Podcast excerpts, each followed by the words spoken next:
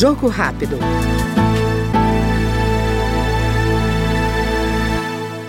Autor do projeto que exclui as gorjetas da receita bruta dos bares, restaurantes e hotéis, o deputado Herculano Passos, do Republicanos de São Paulo, avalia que a medida será benéfica para os donos dos estabelecimentos, uma vez que esse valor infla a nota fiscal, elevando os impostos que os empresários têm que pagar, sendo na maioria das vezes pequenos e microempreendedores. Esse projeto só traz benefício ao pequeno e médio empresário, principalmente no segmento de bares, restaurantes, hotéis e similares, que foram, estão sendo muito prejudicados por serem taxados na receita bruta pela os 10% da gorjeta. E as grandes empresas não têm esse, essa cobrança no faturamento das grandes empresas de, desse, desse imposto.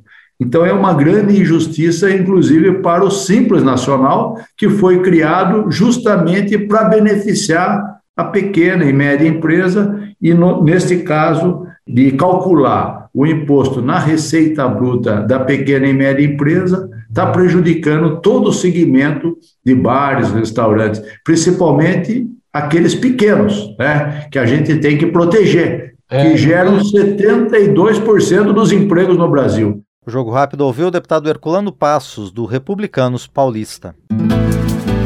Jogo Rápido.